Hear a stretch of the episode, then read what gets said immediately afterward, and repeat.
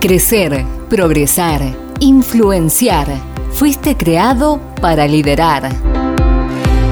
Te damos la bienvenida al podcast de liderazgo y propósito con Pablo Herrera.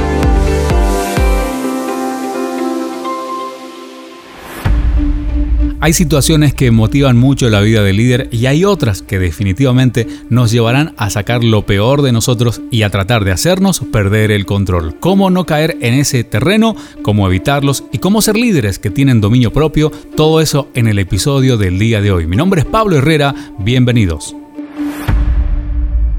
Y en este nuevo episodio hablamos sobre cómo perder el control. En realidad no cómo perder el control. Perder el control es muy fácil, es muy sencillo.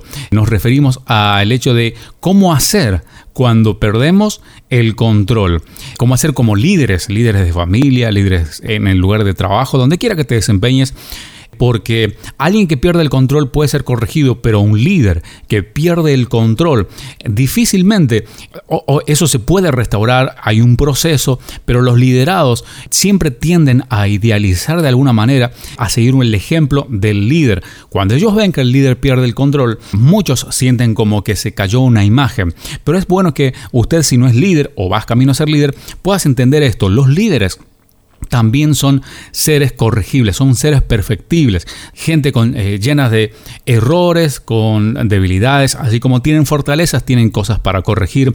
Pero en este caso, si tú eres líder o vas camino a ser líder, debes saber qué hacer específicamente cuando llega ese momento de crisis, una adversidad, una discusión y estás a punto, a punto, a punto de perder el control. Eh, piensa en un amigo, en un colega, en un familiar, o un mentor, un, líder, un empresario, un político, un, pastor, quien sea, que puedas admirar grandemente, a quien tú sigues y es de influencia para ti. Ahora piensa el nombre de esta persona. Ojo, muchas veces a lo mejor usted piensa en una persona que no tiene relación con usted. Puede ser un actor, puede ser alguien, digamos, que vive en otro lado. Más adelante yo quiero invitar que usted pueda escribir cinco cosas que admira de esa persona. Seguramente le va a ser muy fácil porque si es de influencia para su vida, eh, lo, va a lograr rápidamente. Ahora, creo, creo que va a ganar una perspectiva interesante e importante al hacerlo. ¿Por qué? ¿Por qué le pedimos que haga esto? Porque la mayoría de las veces, muchas de las características que admiramos en otros tienen que ver con actitud. ¿Por qué hablamos de actitud? Que tiene que ver la actitud con los errores, con perder el control. Porque la actitud de un líder que nosotros admiramos siempre nos lleva a más, siempre nos motiva más.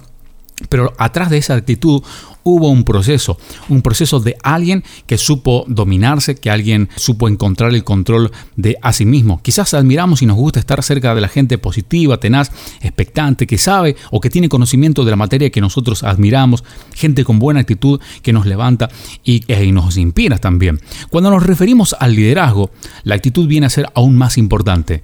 Necesitas ver posibilidades cuando otros no lo hacen.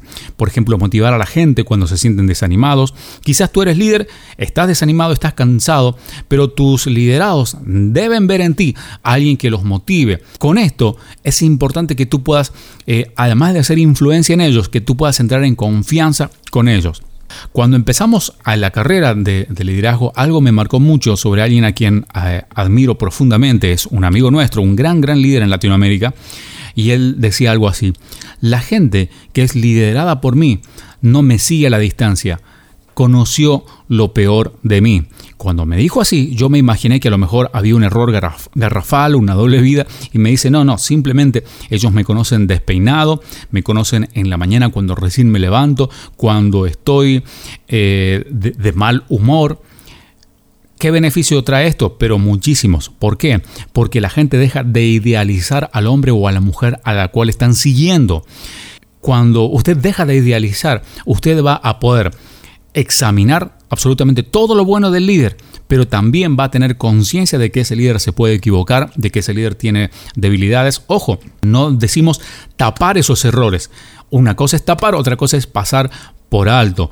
Estoy hablando de, faltas, obviamente, que la tenemos absolutamente todos. Cuando hay algo muy grave, ya es para tratarlo en, otra, en otro ambiente, en otra situación. Es bueno que usted tome de referencia a alguien y siga ese objetivo, ese horizonte en su vida de, de liderazgo, de influencia, pero sepa que no es una persona total y absolutamente perfecta. Absolutamente tiene todas sus debilidades y una de ellas tiene que ver con perder el control. ¿Cómo hacemos para no perder el control? La Biblia dice en el libro de Romanos capítulo 8 verso 12 que no estamos obligados a hacer lo que nuestra naturaleza nos incita a hacer. Cuando habla de naturaleza se refiere a las cosas que están mal. Dice, pero si Dios nos ayuda y hacemos morir a las acciones de, esta naturaleza, como por ejemplo perder el control, dice, vamos a ser eh, hijos de Dios guiados por Él. En primer lugar, es importante identificar las cosas que nos hacen perder el control. Ahora sí le estoy hablando meramente a los líderes. ¿Qué te hace perder el control?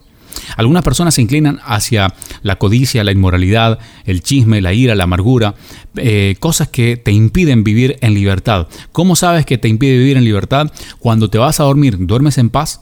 Si estás en pareja, lo que tú haces en tu intimidad cuando nadie te ve, se lo puedes contar libremente a ella o tienes que esconder cosas. Son cosas que te hacen perder el control. Cuando identificas esas cosas, atención, lo que sigue a continuación es absolutamente perder el control porque en algún momento vas a ser expuesto. Recuerda, todo lo que está oculto en algún momento va a salir a la luz.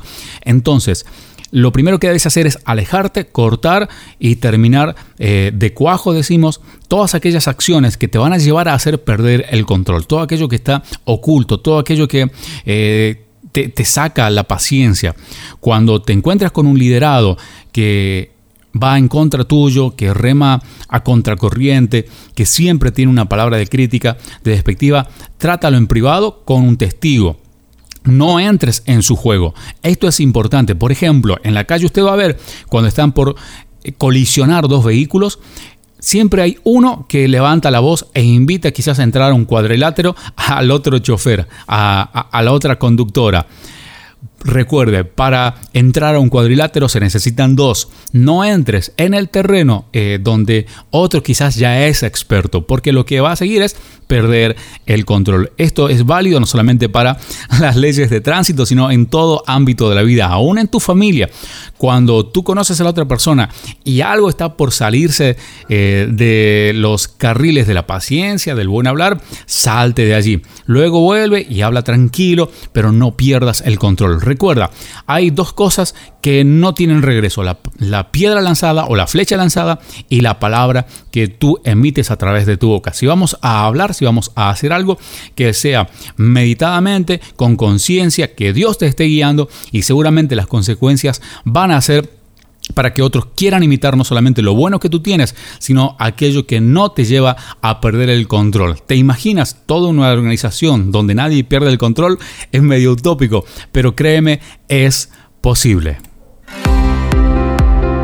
Si este podcast ha sido de bendición para ti, comparte con alguien más y sé tú también de bendición para otros.